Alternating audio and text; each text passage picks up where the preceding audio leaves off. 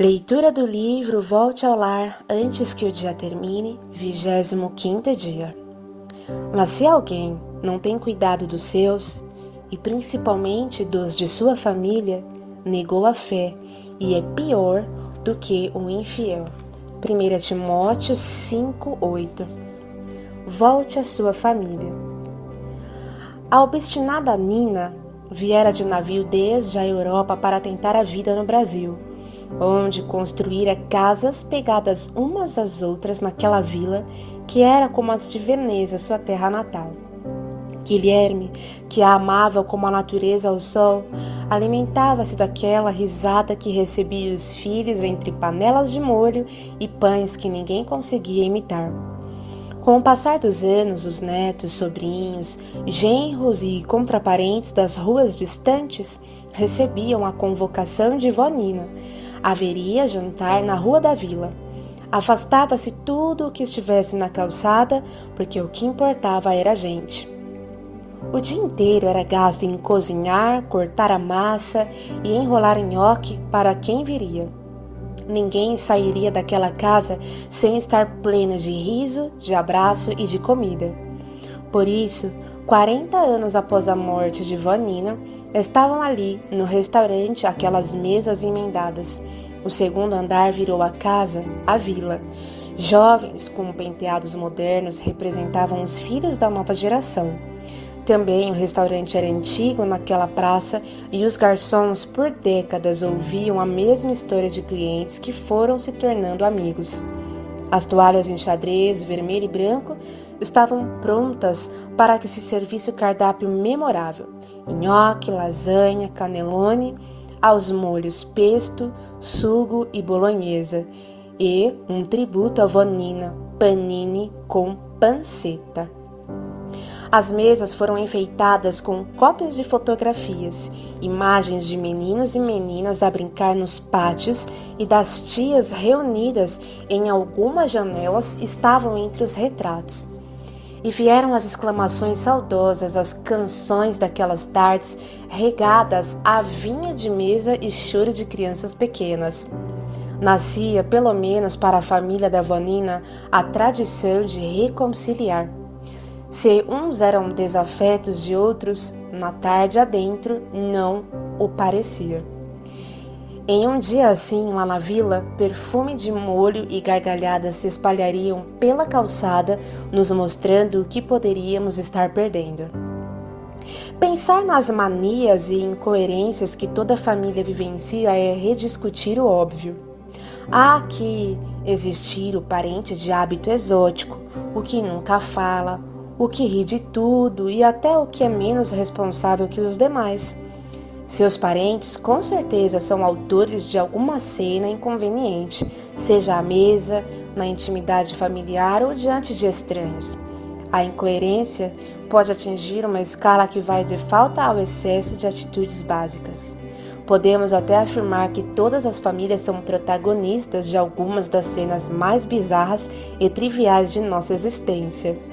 Do mesmo modo como nos sentimos incomodados com algumas atitudes, também geramos insatisfação ao outro ao longo de nossa vida, de nossas vidas. Ainda assim, a família é a unidade de beleza mais vibrante que existe, sonhada por Deus. Ela prossegue combalida, alvejada por dardos inflamados, em Efésios 6, do 14 ao 16, mas convicta certa de seu papel. Em uma conversa de amigos, se apenas uma das pessoas viveu a experiência da paternidade, torna-se impossível expressar a outra com justiça a profundidade do amor de Deus quando criou e abençoou a primeira família, em Gênesis 1, 27 e 28. Unidade é um conceito perfeitamente claro para quem trouxe à luz outro alguém. A visão dos dedinhos frágeis de um bebê é como um trator, no qual a esteira esmaga o bloco de dureza emocional que ainda pode resistir no interior da maioria dos pais ou mães. A escalada de cuidados traduz-se aqui amor, minuto após minuto, ano após ano, década após década, acaba tornando obsoletas as palavras. Como expressar? Como verbalizar o intangível? Há imensos números de famílias disfuncionais, mas se olharmos de perto a linguagem de amor de cada núcleo familiar, veremos fluir um rio de bondade. Agasalhos cobrindo orelhas, bicicletas reformadas e febres monitoradas ao pé do travesseiro dizem muito sobre o que é uma família. A família não existe para lustrar o ego das pessoas e atender seus caprichos ou para ser exatamente como queira este ou aquele, mas para tornar possível o acesso ao necessário crescimento em todas as áreas. Aos olhos um dos outros, ninguém parece ideal. Por isso, esse crescimento se dá também por cortes e por cortes e podas e os cuidados ao longo do trajeto até a idade adulta não incluem sempre compreender os motivos de quem está conduzindo a família. Quase todas as pessoas que conhecemos relatam suas melhores memórias de infância como aquelas marcadas por uma fervilhante alegria familiar.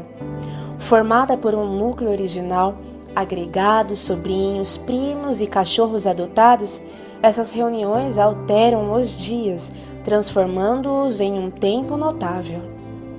Em um riacho no qual se partilham gritos e um mínimo espaço, a alegria se torna intraduzível. As famílias também nesses dias festivos são uma nascente de lições. Quando vamos crescendo, surge o desejo de fuga a essas lições, que nos exigem tolerar e compartilhar, doando o nosso espaço muito mais do que desejaríamos. Esteja convencida de que sua família, de sua família é a escolha de Deus para a sua vida. O Salmo 68:6 fala. Ela provavelmente não cumpre seu ideal de perfeição, mas está no centro do que a boa, perfeita e agradável vontade de Deus, Romanos 12:2, planejou para você. Todos somos únicos e preciosos, mas essa singularidade nem sempre é de simples aceitação. Podemos nos, nos, deparar com famílias que tenham, por exemplo, um filho sensível à arte vivendo ao lado de um pai que não consegue captar quão valio, valiosos são seus dons. Nem sempre haverá aplausos, mas talvez esse filho necessite de alguma dose de pragmatismo e o pai de sensibilidade. Existe muita nobreza na atitude de alguém que não consegue entender sua família, mas se permite, mas se permite aceitar os demais como são. O problema é que as pessoas nem sempre suportam o peso das diferenças e tendem a abrir mão da convivência familiar, procurando seus pares em amigos, vizinhos, professores e outros que entendam como seus iguais. O que não podem fazer, entretanto, é abandonar a lição primordial que Deus lhes destinou. Colossenses 3, do 12 a 21 fala disso. Precisam passar pela prova de conciliar e aceitar outras visões dentro de seu próprio lar, compartilhando respeito através do único vínculo perfeito, o amor. Em Colossenses 3, do 13 ao 15. Sem amor, a família que possuem muitos se tornarão críticos e cínicos, capazes de sempre julgar de forma negativa seus parentes e sem ter muita compaixão por suas limitações. A pior escolha que um filho ou filha pode fazer é distanciar-se da família por não suportar o modo de ser de cada um. A expressividade estridente de uma tia, a falta de exuberância da própria mãe, própria mãe e a mania de acúmulo do pai acabam sendo visões indesejadas e muitos não conseguem manter o olhar fixo no que Deus propôs. Deus está dizendo alguma coisa por meio dessas pessoas e deseja que você abra seu coração e também seja uma luz para elas. Lê Mateus 5, do 14 a 16. Não aposte demais na lealdade de amigos com os quais não tenha vivido horas realmente críticas. Se não tivesse aonde ir, se uma dívida caísse em seu colo, se uma doença terminal exigisse cuidados íntimos, horas assim. Provérbios 19, 7. Tenho visto pessoas com expectativas enganosas a respeito dos amigos. Há uma ponte entre a alma do amigo e a nossa, que permite que ele seja como parte do nosso próprio ser. Cada amigo está ligado a nós por fios de encorajamento, esperança, bondade e inclusão. Ponderar sobre a realidade é uma bela missão de amigo, mas lidar com nossas lutas angustiantes é papel de família. Ter um excelente amigo ou amiga não nos dá o direito de fazer pesar sobre essa pessoa o trabalho de cuidar de nós. Todo amigo que assim o faz está indo além de suas forças. Seus suspiros de exaustão provavelmente não chegarão aos nossos ouvidos, em razão da consideração que ele tem por nós. Amizades nos consolam, nos alegram, nos mostram faces do paraíso que por si só já são o, o conforto. Mas quem perpetua sua imaturidade, a sua guerra pessoal, obriga seu amigo a estudar um modo de ficar distante. Para manter um amigo próximo e nunca perder de vista a bênção de sua presença, filtre o peso que impõe sobre ele. Em sua constituição original, mulheres tendem a ser mais ligadas à família, até mesmo de forma inconsciente. Estão sempre buscando destinar o resultado de suas realizações e de seu carinho à paz. Irmãos, sobrinhos, cunhados, filhos e marido. Algumas adotam contra parentes como se pertencessem ao núcleo familiar. Benditas sejam as mãos de mulheres que estão empenhadas em cercar de afeto as mesas familiares. Mesmo com pouco tempo, o dinheiro escasso e a incompreensão de alguns, convidam os parentes, telefonam para os que não queriam mais contato, reúnem os pratos descasados de louça de casa e enfeitam a mesa, deixando que algum perfume venha direto do forno. Para as que não se sentem dispostas a honrar seus pais, tendo eles ou não um exemplo ideal, a Bíblia diz que o êxito será uma estrada curta, um pequeno passeio até ali. Leia Êxodo 20, 12, Levítico 19, 32 e Provérbios 30, 17. Honrar seus pais não é um chamado que deve corresponder à medida dos atos deles, mas à força do seu amor a Deus. Só entendemos a extensão desse amor e sua falta quando nos despedimos definitivamente de um parente. Nunca mais ver seu rosto, nem tolerar com bom humor suas manias, nos faz deixar de lado algumas das exigências que estabelecemos ao longo da vida. Transitaremos entre o desejo simples de ter de volta o abraço, o riso, sem força e aquele olhar da janela. Você não vai ouvir relatos de famílias perfeitas em lugar algum, mas no pequeno momento, pode ser uma fração de segundos, em que uma mulher consegue traduzir em si mesma a palavra lar e cercar-se do amor de todas essas pessoas, ela irá sentir-se muito mais alma que corpo. Descobrir que a palavra Éden significa prazer e que Deus plantou o jardim para que nele habitasse a primeira família, nos permite entender o que ele pensa sobre vivermos em comunhão. Leia Gênesis 2, do 7 ao 24. Minha mãe envelheceu e tornou-se frágil para suportar nossa algazarra.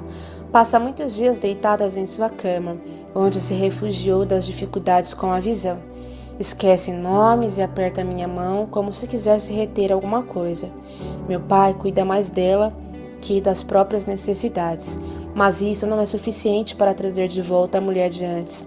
Ela nunca foi de falar muito, mas construiu um ninho de amor que nos enlaça para todos os lados.